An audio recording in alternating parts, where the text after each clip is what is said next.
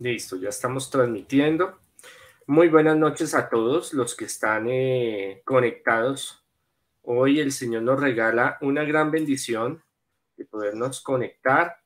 Lo prometido es deuda para que podamos eh, conocer un poco más sobre los testimonios, testimonios, que es lo que nos ayuda a crecer espiritualmente y hoy tengo una excelente invitada, está de amarillo, el color del progreso y la prosperidad. Santa Patricia Beltrán, muy buenas noches, ¿cómo me le va? Buenas noches, padre, buenas noches a todos. Muchas gracias por venir, por ser valiente, por estar acá para contarnos su experiencia, su vida. Iniciemos, eh, Sandrita, cuéntanos sobre su vida. ¿Quién es, quién es Sandra Patricia Beltrán? Cuéntenos a ver.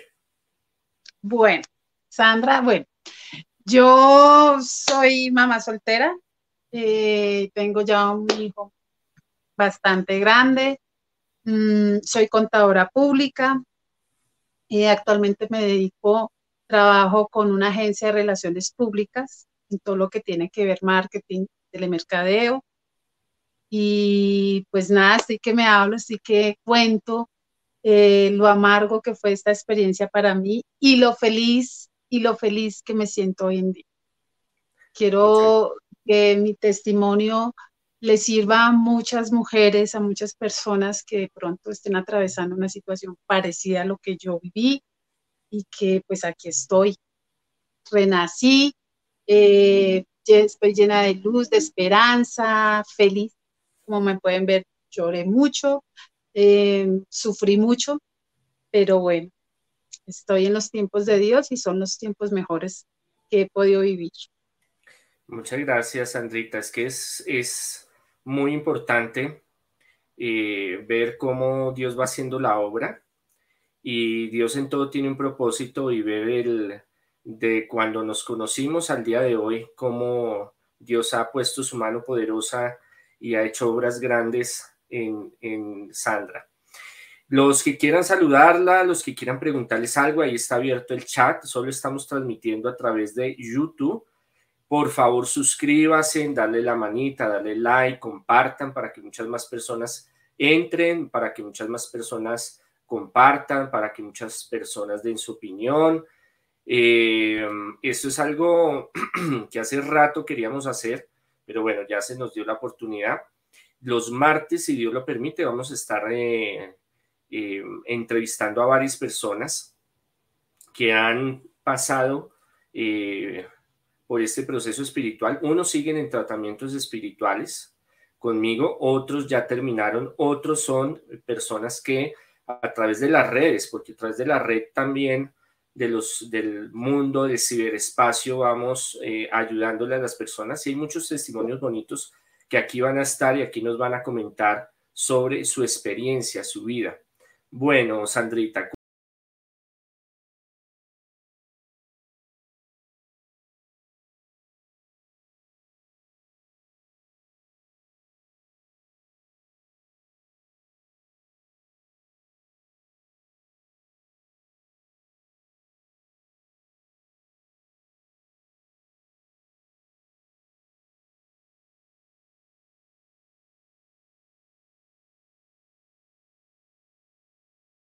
bueno, todo lo que en lo que sale el padre en sus entrevistas, eh, alguien muy conocido, muy allegados, porque ellos son del medio como eh, que tiene que ver con todo el tipo de relaciones públicas y todo este tipo de cosas, y alguien le comentó a ella del padre, y ella, eh, pues cuando yo ya estuve en mi crisis, ya que estaba yo pues casi que del otro lado, ella le dijo a mi hermano que porque no miraban la opción pues de, ir con el padre, que él pues mirara mi situación, a ver qué, era lo extraño que yo tenía, porque pues yo ya había pasado por muchas cosas. Y así fue que llegué, ya eh, me mandaron como los datos del padre, empecé a buscarlo pues por las redes sociales, por YouTube, y fue así que llegué eh, allá a la oficina del padre. Bueno, ¿por qué llegaste? Bueno, resulta que yo, pues como desde los 15 años más o menos, en algún momento del colegio, eh, hice el, tema ese de la Ouija y pues, esas cosas que le dan a uno como por, por experimentar pues en el colegio con mis compañeras y lo hicimos en la casa de una amiga. Eso fue como a los 15 años y desde ahí empecé como a tener una sensibilidad muy, muy, muy profunda con todo el tema espiritual. Eh, me asustaban mucho de noche, eh, no me dejaban dormir, bueno, eso se me pegó algo, desde ese día me pegó como algo así. Eso se fue como, como acentuando mucho a través de los años, de los años, de los años, hasta que llegó un momento en que eh, fue muy fuerte la experiencia que tuve aquí en mi casa y sentí que me cachetearon, que me movían la cama, que me movían las puertas, que bueno, todo ese tipo de cosas así como paranormales.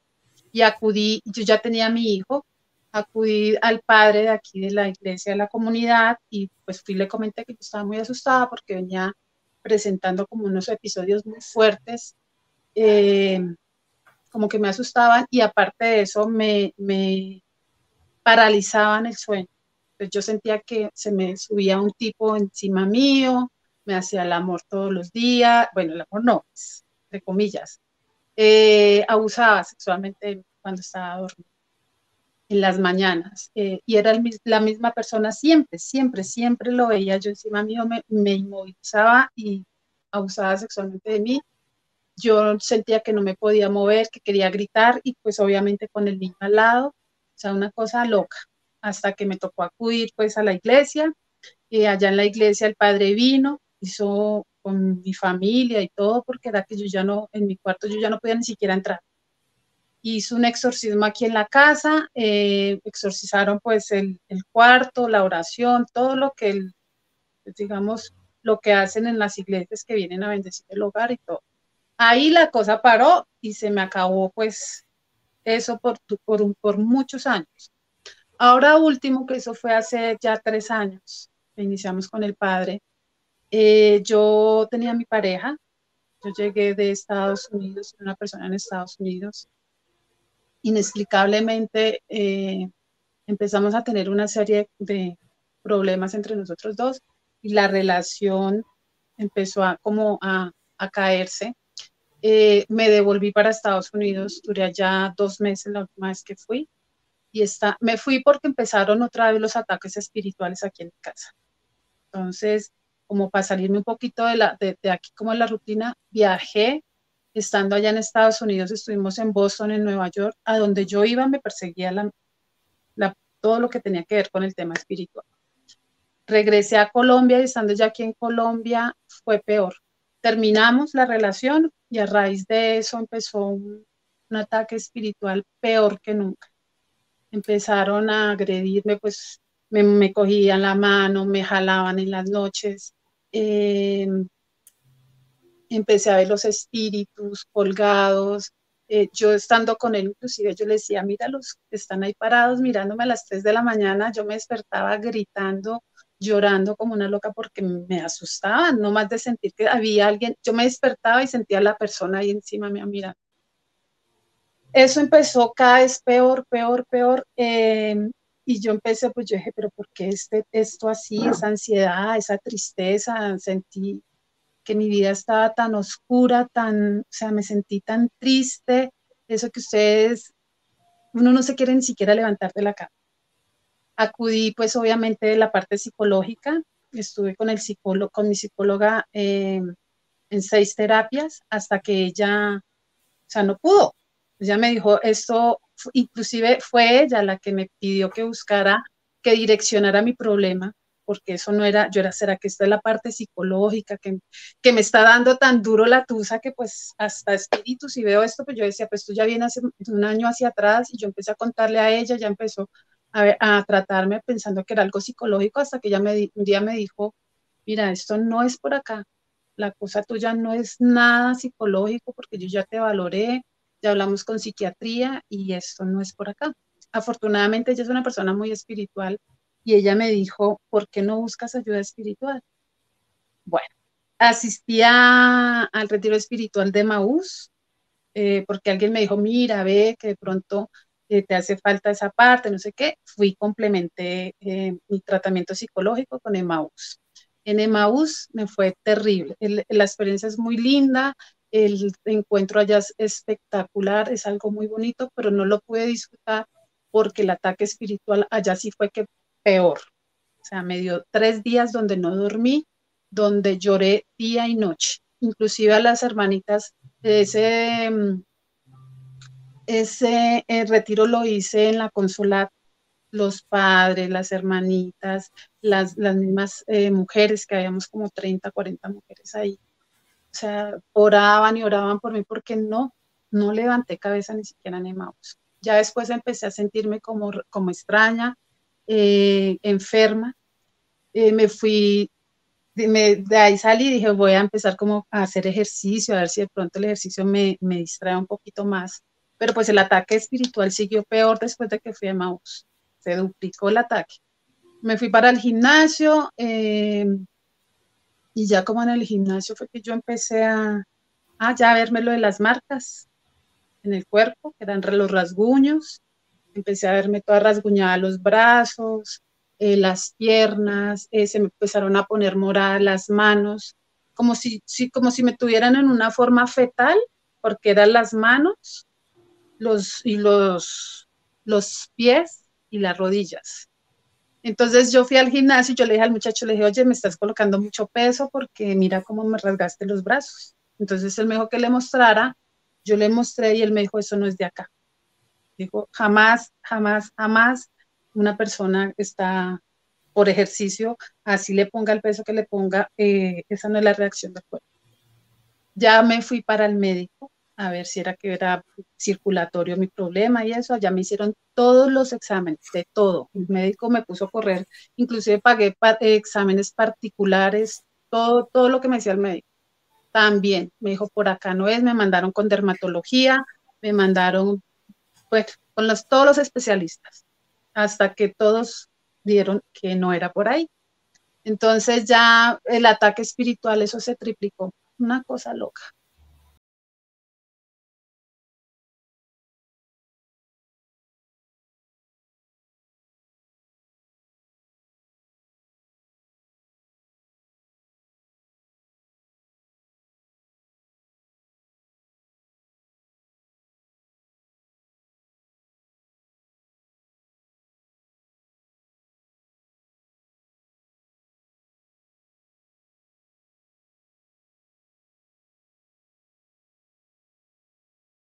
Ah, otra cosa que era muy, que, a mí me parecía muy extraño, que yo ya empecé a, como hacerle caso a la psicóloga, era que cuando yo iba a misa, porque yo empecé a ir mucho a, a, misa a comulgar, como a limpiar a ver qué era lo que me pasaba, y cada vez que yo comulgaba, empezaba a erutar, y a erutar, y a erutar, y a erutar, y yo decía, pero ¿por qué yo comulgo? Y, y me empieza como ese malestar de estómago y a erutar todo el tiempo.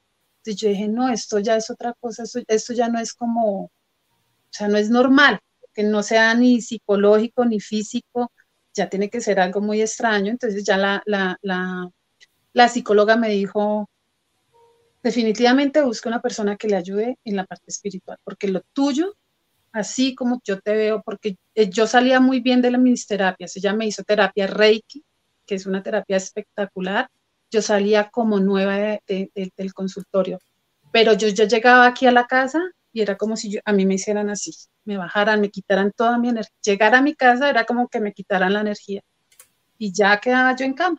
Entonces yo ya dije, no. Entonces mi hermano me dijo, ¿por qué no se viene y se queda un fin de semana con nosotros a ver si es que el problema es de la casa?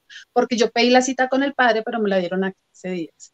Entonces, en esos 15 días, pues siguieron los ataques y mi hermano me dijo, no se quede más en la casa, quédese este fin de semana con nosotros. Yo me fui con mis dos hermanos mayores, me quedé esa noche en el apartamento de ellos y fue peor. Allá la experiencia espiritual, el ataque espiritual fue peor toda la noche sin dormir, llorando, depresiva, sin ninguna explicación. Yo decía, esto ya es algo que yo ni siquiera yo misma me puedo explicar qué es lo que me está pasando. Ya acudí me llegó el día de la cita donde el padre y ya empezamos pues con el tratamiento. Desde el primer día que entré donde el padre, pues obviamente él me vio y ya él sabía que lo que me habían hecho era una brujería. Eh, desde ese día yo empecé a, a sentir que era ahí donde yo tenía que llegar. O sea, no había otra explicación. Yo dije, es así, es así, porque es, es muy, muy raro. Yo empecé con las oraciones mientras que le llevaba las cosas al Padre. Desde esa misma noche yo empecé a hacer las oraciones y yo empecé a sentir como, como un poquitito, no todo el alivio, pero sí un poquito de alivio, como de esperanza, de decir yo, esto es por aquí, porque pues ya no hay otra cosa más y ya el Padre pues me vio, me dijo eso. Entonces salí como triste de saber que lo que me Emberracada la palabra, emberracada. Claro, con las, uno, con las ganas de saber quién. Dos, por qué. Y tres, pues no lo supe nunca y ya lo dejé pues en manos de Dios, porque yo dije, bueno, padre no cuenta, no dice, sino hasta ciertas cosas. Ya aquí para adelante es lo que yo haga. Mi tratamiento duró casi un año, casi un año superando eso. Duro, durísimo, me dio muy duro el, el, ataque que me, que me, pues que, que me dio estando en el tratamiento fue, no, yo pensé que yo me iba a morir, pensé, luchar contra uno mismo, contra lo que le hacen a uno sin uno saber por qué razón, quién me lo hizo, por qué me lo hacen, por qué me hicieron ese daño. Fue terrible porque el aceptarlo, aceptar la situación es decir uno, todo el tiempo meterse uno en la cabeza quién fue, quién fue, pero y empieza uno a meterse cosas y a, y a pelicularse y a decir fue él o fue ella o fue este o tiene que ser. Entonces, ya lo último uno dice, no, pues pucha, yo tengo que salir de esto. Y así fue que pues empecé con mi tratamiento. Eh, al comienzo muy pesado, bastante pesado. Mm, ya después como que se va transformando como que va, va uno no le va encontrando sentido al, tratamiento hasta que va como por ahí como en la mitad, empieza uno a ver los cambios, que empiece, empecé otra vez a dormir, que era muy difícil para mí volver a dormir, era, es, es como nutrirse. El sueño es, es, también, no solo es el alimento que, que, que, lo alimenta a uno, que lo nutre, sino que el sueño, el descanso, el poder eh, acostarme en mi cama tranquila, sin que me asustaran, no, eso fue un proceso muy, muy largo, muy duro, doloroso, porque lo lloré todo.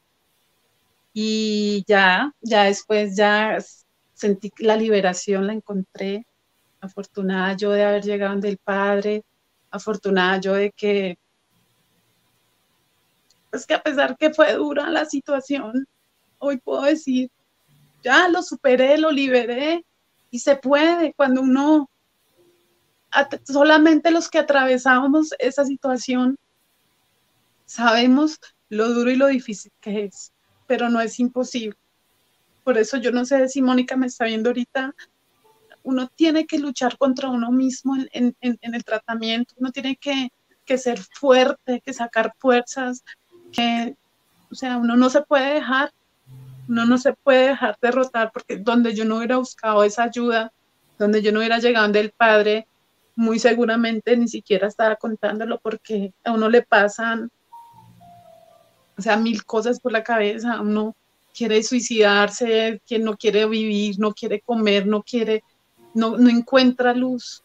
No, es, era, estuve en una oscuridad terrible. Yo creo que la oscuridad que yo viví durante seis meses fue impresionante. Los primeros cuatro meses yo sentí que me iba a morir. Yo sentí, yo quería que me llevaran, que me internaran en algún sitio, que me, o sea, esa, esa falta de Dios, cuando uno empieza a ver la luz y encuentra, encuentra que, que a través del Padre Dios, no sé, me escuchó las oraciones, muchas veces me subía a mi terraza a las 2, 3, 4, 5 de la mañana a gritar, a llorar, porque no sabía qué era lo que me estaba pasando y volver a encontrar esa luz, volver a encontrar la esperanza, volver a, tenerle sentido a mi vida, es, es el mayor regalo que Dios me ha dado. Haber llegado del Padre es como esa oportunidad, como el renacimiento en mí, como, como, volver. Y aún así que terminé el tratamiento y todo exitosamente, y se lo agradezco en este momento al Padre, siempre se lo voy a agradecer y siempre se lo digo, pero hoy lo quiero decir públicamente, se lo agradezco. Vale la pena hacer el tratamiento, vale la pena insistir, vale la pena luchar, vale la pena atravesar ese camino pedregoso. Hace falta porque eh, uno aprende. Yo aprendí mucho, aprendí a orar, aprendí a hablar con Dios, aprendí a escucharlo, lo más importante. Una veces le habla a Dios, pero no lo escucha. O sea, he aprendido muchas cosas, en aprender a orar, el volver, el, el crear esa disciplina de la oración en las noches, el tener a Dios siempre presente en el corazón, es un, regalo muy bonito porque uno finalmente, claro, yo he tenido mis, altibajos, pero aún así me fortalece mucho la esperanza de, que se me abren muy buenos caminos y que vienen cosas mejores para mí, para, para mi vida, que entendí que no es en los tiempos de que es, son los tiempos de Dios los que son los, los que valen la pena esperar. Uno a veces lucha mucho contra el tiempo y ese es el peor error que tenemos nosotros. Nosotros sufrimos mucho por el tiempo, por las expectativas hacia el futuro, a lo que será. Yo creo que mientras uno tenga a Dios en su corazón, el tiempo va del lado de uno, pero no, uno no se, no se apega tanto a él. Hoy en día estoy feliz, estoy contenta, eh, qué rico poder compartir mi experiencia, pues obviamente, bueno, hubo cosas muchísimo, muchísimo, muchísimo, o sea, muy fuertes para mi vida, pero las superé.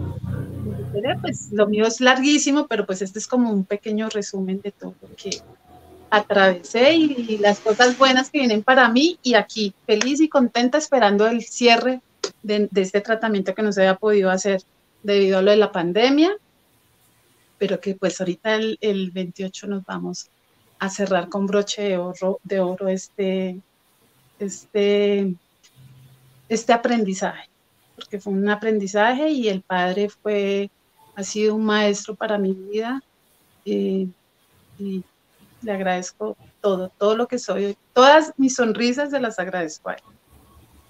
Gloria a Dios, gracias Sandrita.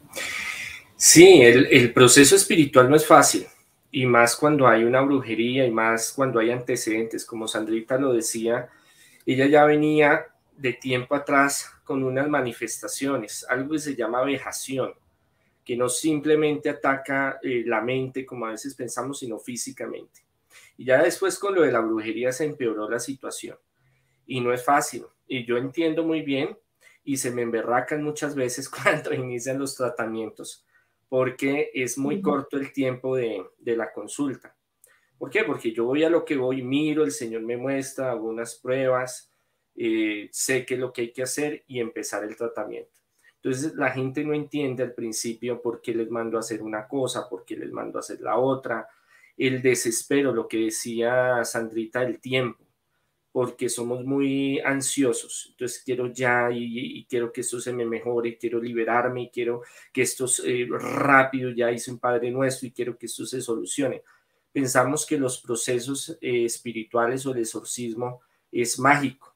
Pues con Sandrita no llegamos a hacer exorcismos porque no estaba poseída, pero sí había una vejación, unas entidades, unas cosas que venían a atormentarla y como ustedes lo acaban de escuchar, todo lo que y más cosas que sucedieron, eh, cómo la afectaba en su diario vivir, cómo fue aislándola de muchas cosas y cómo ella tuvo que volver a luchar y a mm, desarrollar una disciplina espiritual, que es muy difícil. La disciplina espiritual es muy compleja. ¿Por qué? Porque el enemigo va a tratar de que todo lo que uno haga espiritualmente lo deje, lo bote. Entonces Sandrita nos comentaba cuando hizo el retiro en Emaús que son muy buenos. Claro, el enemigo no iba a estar contento de que ella buscara todo lo que fuera de la luz, todo lo que fuera del Señor. Y por eso se incrementaba esos ataques. Y pasa mucho que los que inician en los tratamientos no, no siguen porque eh, el enemigo les empieza a afectar la mente. No vaya, no siga, está perdiendo el tiempo, ¿para qué hace esto? ¿Para qué hace lo otro? Eh, y entonces terminan votando el tratamiento. Pero bueno, lo importante es que eh, qué pena interrumpirlo, que me gustaría hacer ahí como, como ese paréntesis. estando en el tratamiento, yo quise desertar, yo quise dejarlo, abandonarlo, porque eh, uno, yo no estaba acostumbrada a, orar todas las noches, a hacer mis novenas, eh, hacerme los baños, bueno, todo lo que tiene el tratamiento. Y es verdad que el enemigo, como uno está tan vulnerable, porque uno queda tan frágil espiritualmente, tan triste, está muy frágil. Cuando empecé, empezaba yo a hacer mis oraciones y eso, era una lucha entre eso y yo, o sea, me tocaba parar, me tocaba cortar las novenas y subir y respirar y llorar, subir a llorar y, como que ya soltar eso y volver a, retomar. Pero todo el tiempo en el, en el tratamiento lo empieza a atacar a uno para, para dejar, para no recibir la ayuda. Entonces ahí es cuando uno tiene que ser fuerte, decir, pues, pucha, listo, eh, ahorita estoy mal, estoy llorando, siento que no puedo porque le quitan, se le meten a uno en la mitad de la novena, no dejar terminar uno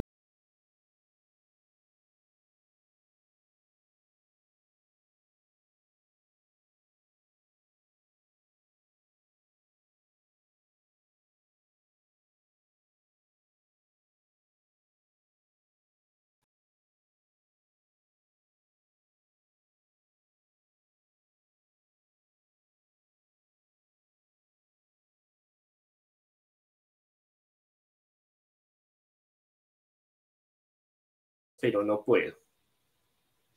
Lo que te estoy diciendo ahorita es, es, a mí me pasó, yo arranqué muy juicio, yo soy muy disciplinada, yo soy muy disciplinada en todas mis cosas y especialmente en ese tratamiento que yo sabía que me iba a ayudar porque ya no había nada más. Yo ya había intentado lo médico, lo psicológico, Emaús, el gimnasio, los amigos, nada me funcionó. Cuando yo arranqué con el, el, el tratamiento fue difícil, mucho, no te digo, yo a veces estaba orando en mis, estaba haciendo mis novenas y se me metía, me atacaba, me daba calor, me daba rasquiña, me daba ansiedad, eh, me daban muchísimas ganas de llorar haciendo las novenas hasta que yo tenía que parar. Yo decía, no puedo hacerlo así, así no, me toca salir y darme una vueltica o, o me iba para la terraza y respiraba un rato y volver y retomar, porque el enemigo siempre está ahí, ahí atacando. me hacía llorar, pues para que no siguiera con la novela. O terminaba yo con un calor infernal, me caía el agua, pues en sudor, entonces me tocaba levantarme a cambiarme, entonces ya me estaba dando como pereza volver a retomar la oración. Pero nada, uno tienes que, mejor dicho, luchar, luchar. Yo luché, pucha, yo digo, Dios mío, yo, qué fortaleza la mía la que adquirí durante todo mi tratamiento. Y yo decía, si yo puedo voy a salir adelante de esto y con, ya empecé una semana, dos semanas, eh, como a los tres meses de iniciar el tratamiento, otra vez se me metió el chuki ahí, no me dejaba hacer mis cosas y quería como renunciar. Y yo muchas veces le escribí al padre, no puedo, llorando, mira, estoy mal, estoy... Y ahí encontré siempre el apoyo y siempre la, la pues lo que pasa es que cuando uno tiene una, le hacen una brujería de esas, uno pierde mucho la autoestima, el amor propio. Recuperarlo, yo igual hacía mi tratamiento, pero adicionalmente a eso también seguía, digamos, con, con, con la parte psicológica, con los libros, con las lecturas, eh, nutría mucho y fue muy duro porque lo mío me pasó fue en plena pandemia. O sea, que era el encierro, el no poder tener alguien con quien hablar, a quien contarle mis cosas, porque todo el tiempo fue encerrada. El tratamiento lo hice fue en toda la pandemia, entonces fue mucho más duro este encierro con el tratamiento, con el tema de la brujería, con... O sea, le toca a uno meterle la ficha y, meterse uno aquí en la cabeza que sí se puede y que sí se puede, y siempre tener y estar muy aferrado a la, pues, la oración, a Dios. Buscarlo, él no es buscarlo, es hablarle porque Él está ahí y Él es el que le da uno esa fuerza para salir adelante. Sí, empieza a haber algo que se llama una descontaminación energética espiritual. Y hay una reacción física en la mente, en el cuerpo, en el espíritu. Es un choque de fuerzas. Y ahí y los tratamientos dan muy duro, muy duro. Son muy fáciles. De, no es nada del otro mundo, pero hacerlos con fe y constante y genera unas fuerzas eh, eh, que, lo ponen a uno muy mal. Eh, Mon, Monich Beg dice, ahora que empecé tratamiento por liberación no he podido dormir. Me despierto a las 12 o a las 3 a.m. Estoy tomando gotas para relajarme, pero aún sigo, aún así no puedo dormir. ¿Le pasaba Sandrita? Sí, muchísimo. Yo me despertaba, yo me acuerdo que tenía, en, en Emaús me regalaron un, eh, un, escape, un rosario de la Virgen, yo lo cargaba aquí, y precisamente aquí en la boca del estómago caía el Cristo. Y me, pues obviamente el que me dio el Padre, que yo lo cambié fue cuando el Padre me dio el de, el de San Benito. Pero sí me despertaba igual, me despertaba a las, casi siempre, antes de entrar del Padre, eh, me despertaban, era a las 3 en punto de la mañana. Yo no sé por qué a esa hora es que atacan más pero a las 3 en punto me despertaba yo gritando y veía al espíritu. Después de que me inicié el tratamiento, que igual como, como Mónica, eh, también eh, me tocó ayudarme con pastas, con gotas. Yo tomaba mis goticas para dormirme, para relajarme, me tomaba el agua exorcizada, me tomaba todo lo que me ayudara. Yo busqué mucha autoayuda, entonces yo me ayudaba con mis goticas. Pero sí, es, es cuestión de, de meterse uno en la cabeza que tiene que dormir y que me voy a acostar tranquila, relajada, porque sí, yo lo viví y yo se lo dije, no los primeros, el primer mes es el más duro del tratamiento, porque es algo nuevo, algo que está saliendo de adentro, que se está saliendo, que lo estamos sacando, que lo estamos expulsando tanto espiritual como corporalmente. Entonces, pues el ataque es fuerte y le va a pasar y yo fue, sí, el primer mes también fue difícil como el tema del sueño porque también me despertaba a la una, a las dos, dormía dos horas, tres horas, o simplemente podía pasar toda la noche sin dormir y a las cinco de la mañana me cogía el sueño y ya.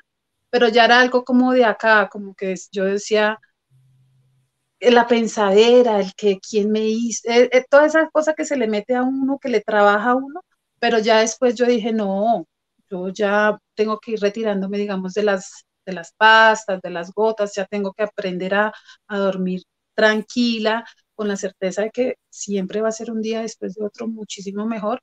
Y, pues el primer mes sí le toca a uno luchar mucho porque sí, no pierde mucho el sueño, pierde mucho el descanso.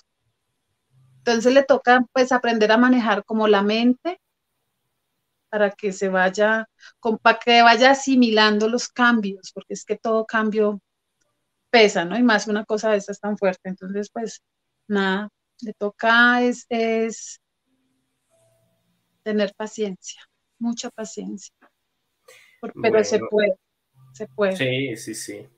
Gloria Mora, igual agradecida por mi sanación y la de mi familia. Fueron 20 años de tristeza y depresión. Gracias, Monseñor, por la por mi sanación. A la profesora, ojalá la tengamos acá en vivo más adelante. Un testimonio también muy bonito. A ver, ¿qué más dicen por ahí? Pilar Guerrero, yo siento igual que Sandra, desde que vi al padre supe que aquí es mi nuevo comienzo. Bueno, entonces Pilar, dale duro, ya escuchó a Sandrita, entonces toca hacerle duro y parejo. eh, José, Joselín Benítez, Monseñor, yo comencé a hacer sus oraciones hace cinco años atrás y me han ayudado mucho para poder estar en paz y entender y acercarme más a Dios y su paz. Hoy que eh, y su paz hay que orar mucho. Si la oración es la fuente de todo. Entonces, por eso la, la lucha de orar porque el enemigo sabe que es la conexión donde vamos a recibir esa fuerza, esa sanación, esa liberación. Entonces a algunos les da bostezos, a algunos les da rasquiña, calor, mareo, trastorno, empiezan a pensar muchas cosas, se le meten ideas a la cabeza, hay gente que no les deja, eh, están haciendo el Padre Nuestro, se traban, se les olvida, eh, sienten mareo, trastorno, picazón, eh, frío, escalofríos. Todo eso es porque ahí empieza a activar la liberación, el Señor. Entonces ahí es cuando el enemigo empieza a llegar y empieza a decir, no, esta se está orando, este está eh, haciendo su oración, este está buscando la liberación, no se lo voy a, permitir. Entonces muchos se, se frustran y, se, y desisten y dicen, no, esto, esto no es lo mío, yo aquí estoy perdiendo el tiempo, no estoy haciendo nada. Los cambios físicos hacen de que uno se sienta también mal, entonces la base de todo es la oración, por eso Jesús hacía énfasis en, a los apóstoles, les decía todo el tiempo que estuvieran orando. Bueno, ¿quién más dice por ahí? María Angélica Sánchez, Arisa, buenas noches, monseñor, muchas gracias. Ella la vamos a tener más adelantico también dándonos su testimonio. A ver, ¿quién más dice por ahí? Aida Vega, buenas noches. Aquí presente eh, a escuchar todos esos testimonios que son muy interesantes. Sí, no es solo de curiosidad, esto no lo hacemos solo por, por curiosidad o por fama que hay, no quiero que me sigan porque eh, fulana, sutano, entonces se cuentan sus, testimonios, sino que es muy diferente a que yo les explique cómo son los procesos, los tratamientos o lo que, lo, lo que hacemos, a que ustedes escuchen y vean a una persona que ha salido adelante, que eh, ha luchado, que ha vivido, que ha experimentado su testimonio, eh, su vida, es muy, muy eh, renovador y llena como esperanza a muchos que empiezan así, como, como Sandrita, que empiezan como mirando a ver qué pasa, cómo sucede, qué hay que hacer y, entonces al principio se desesperan, el enemigo ataca, entonces es importante también de que ustedes vean que los tratamientos espirituales no son mágicos, que no es que usted llega a la oficina, entonces Monseñor hace una oración y ya se sanó, se liberó, le sacó el chuki, lo transformó, como decimos nosotros, sino que gran parte del tratamiento lo hace la persona y no es fácil. Por eso muchos desertan y yo los entiendo. Eh, humanamente, yo me pongo en el, en el caso de cada, de cada uno y digo, sí, muy difícil, es muy complejo, yo entiendo que terminen votando el, el tratamiento, pero los que, así como Sandrita y como muchos otros, han perseverado, han encontrado su sanación, su liberación, su progreso, porque hay diferentes testimonios y diferentes circunstancias, ¿no? En salud, en sanación, en prosperidad, en restauración de hogares, en crecimiento personal, empresarial. Dios hace muchas, muchas obras maravillosas. A ver qué más dicen por ahí.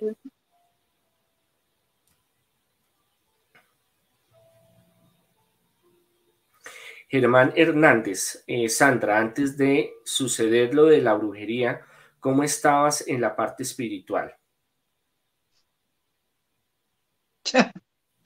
Eh, no. Yo siempre trataba de ser muy espiritual. Hoy en día soy muy espiritual. Eh, antes de, no. No, no, no. O sea, no. Estaba como loquita. Y pues yo creo que por eso también me atacaban tanto, tanto, porque fueron muchos años sentir esas presencias espirituales aquí en casa, que se me acostaran al lado, que abusaran de mí durante tantos años, tanto tiempo, la misma persona. Yo creo que estuve muy alejada de Dios. Hoy en día me siento mucho más protegida, pero antes de no, no era nada espiritual. Y el camino espiritual, como dice el Padre, es durito, durito, durito. Porque siempre el, el enemigo trata de atacarlo a uno por donde sea para uno, para que uno suelte la parte, se suelte, mejor dicho, de espiritual.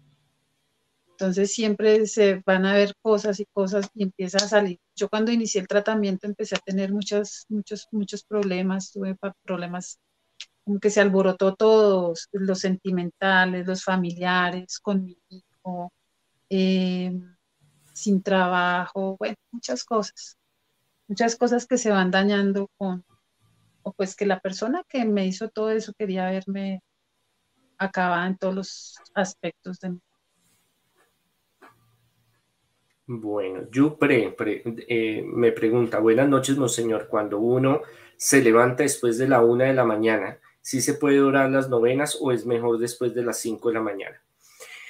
Hay exorcistas que mandan a que a las 2, 3 de la mañana se levanten y hagan en rosario, oraciones. Yo no soy muy de esa línea, porque el cuerpo, como lo decía Sandrita, necesita alimentarse de, de dormir. Es muy importante energéticamente, psíquicamente, espiritualmente.